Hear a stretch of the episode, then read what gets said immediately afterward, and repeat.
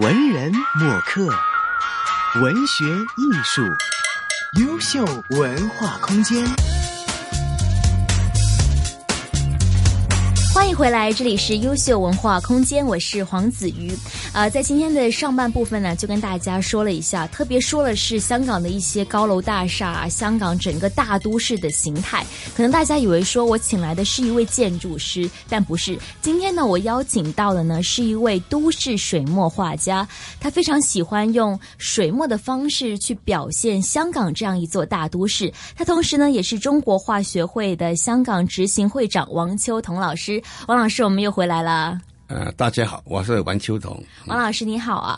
刚才在上半部分，您就告诉我们说，呃，用水墨去展现都市的难处在哪里哦？其实我回看了一些你的创作，发现其实你画都市也是发生了一些变化吧。您不如就先跟大家介绍一下，您早期的画都市的作品是怎么样的呢？早期的作品话是比较详细的，呃，记录这个一个城市的。状况，比如说，比啊的细部、局部，就是比较写实，对吧？实，嗯，比较写实，比较详细的写实。嗯，我知道您早期的作品会比较突出，去展现一些这个城市的细节，比方说有一些广告牌呀、车辆啊、轮船呐、路灯啊、电线杆呐、行人呐等等非常细小的，在这个都市里面生活的人跟物，您都会比较仔细的表达出来，是吧？啊，是。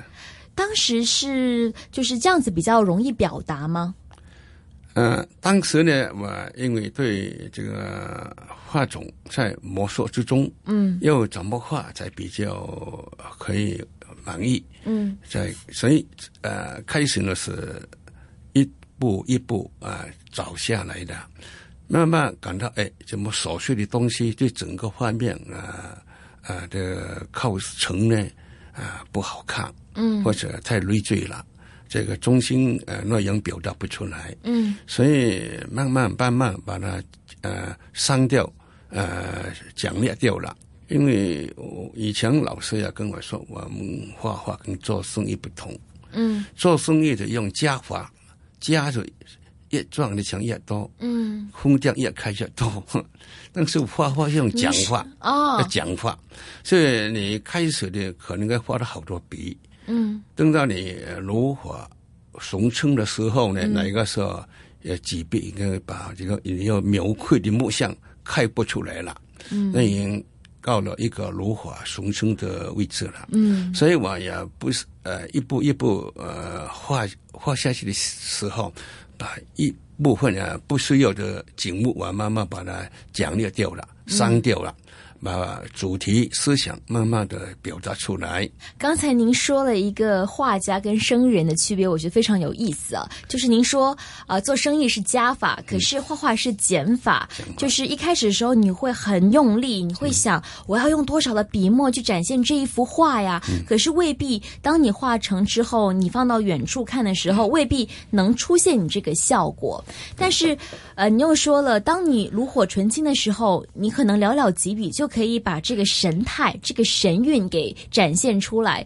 可是这是画家的心声。可是作为我们一般人呢，我在看画的时候，我就不晓得去看画展的时候，我就说：哎，为什么这幅画只有简单的几笔？这个画家那么懒的，可是这幅画卖的很贵。而旁边那一幅画作好多很精细的笔墨，可是这个叫价反而还没有左边这幅画要多。可能就是您说的那个意思了吧？还要看的画的水平，这是大实话，真心话。对，您说到后期，您就是慢慢去减去了一些不必要的东西。对，所以说后期的画作比较抽象了，是吗？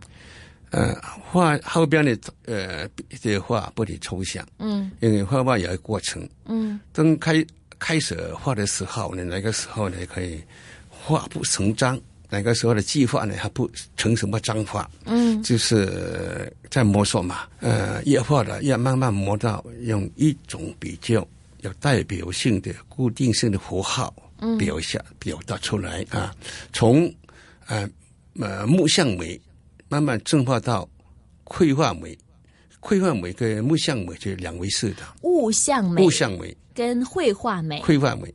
哦嗯，是绘画美应该是一个更高的层次吧？呃，你好像我现在画哪一种红色、豆色的系列的，嗯，已经从木像美进化到绘画美里边来了，嗯，里边看不到具体的个木体它的结构形象，嗯。在总体看上这一个一种单一的符号，一种单一的符号呢，表达了各种不同形状的降落物，嗯，它的姿态，这一种是我们绘画人所追求的一种符号化的表达，这个难度的比较高。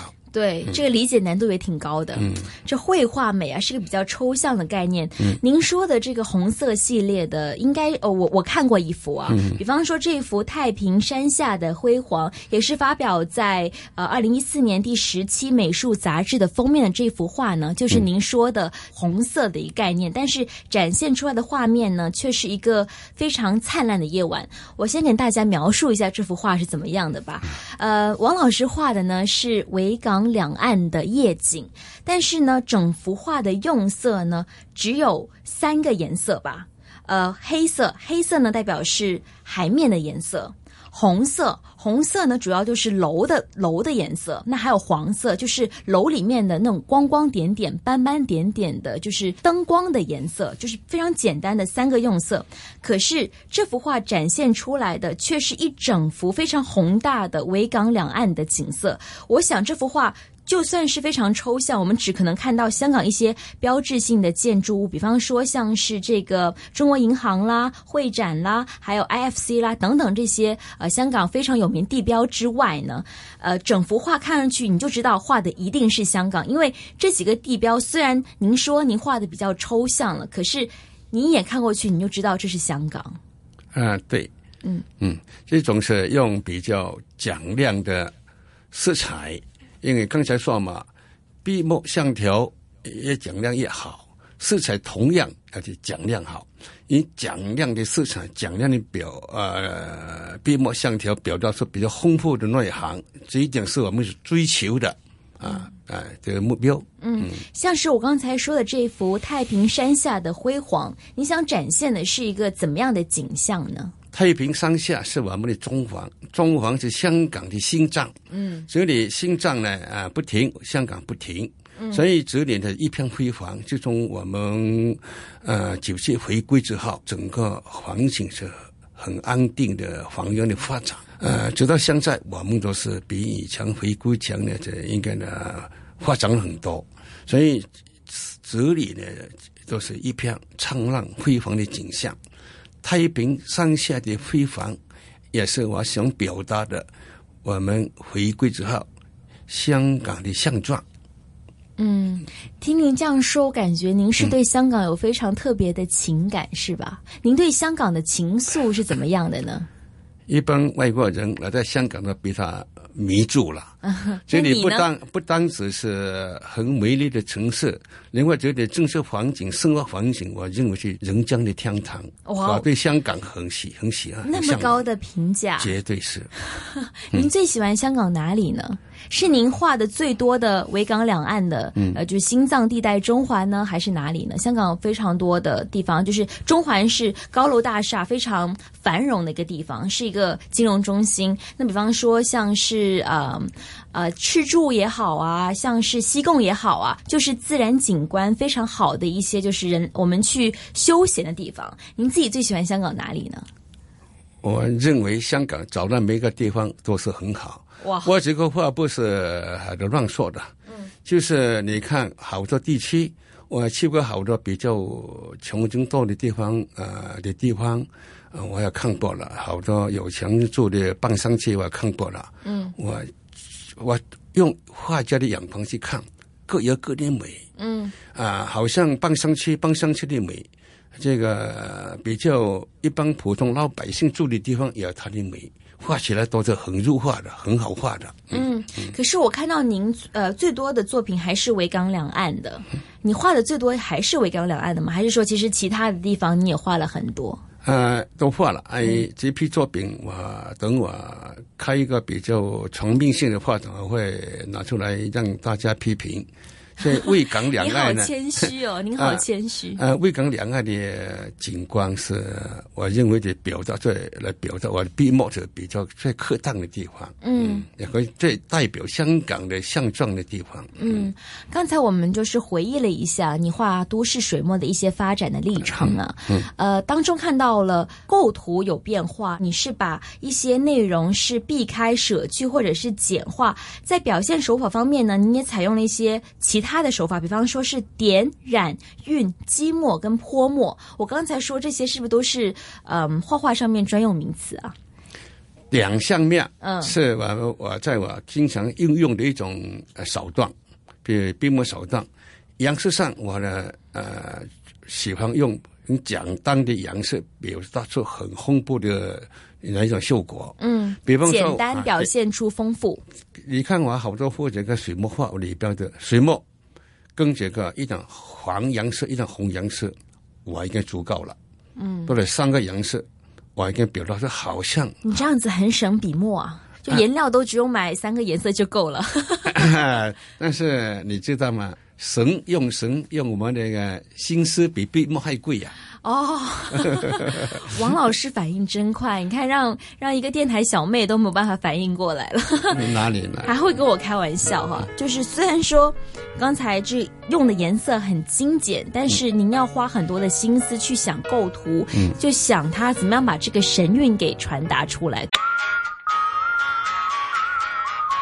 文人墨客，文学艺术，优秀文化空间。刚才好像听你说，你一路都是慢慢的在研究啊，在去探索在探索啊。我想问，在你研究跟探索的过程当中，您都是自己一个人去追求的吗？还是说，呃，可能有一些朋友，或者说从一些书籍里面会有一些呃新的启发呢？您探索的、您摸索的过程是怎么样的呢？呃，开始说嘛，在九十年代初开始的，呃我看不到同类的画。呃，九十年代中期后以后呢，在深圳呢有一批画家也开始探索都市水墨。嗯到二零零两两千年之后，有更多的人也加入这个探索的行列中来。所以你有很多志同道合的朋友。他们都是慢慢慢慢的形成了一支都是水墨来养就这个画家群。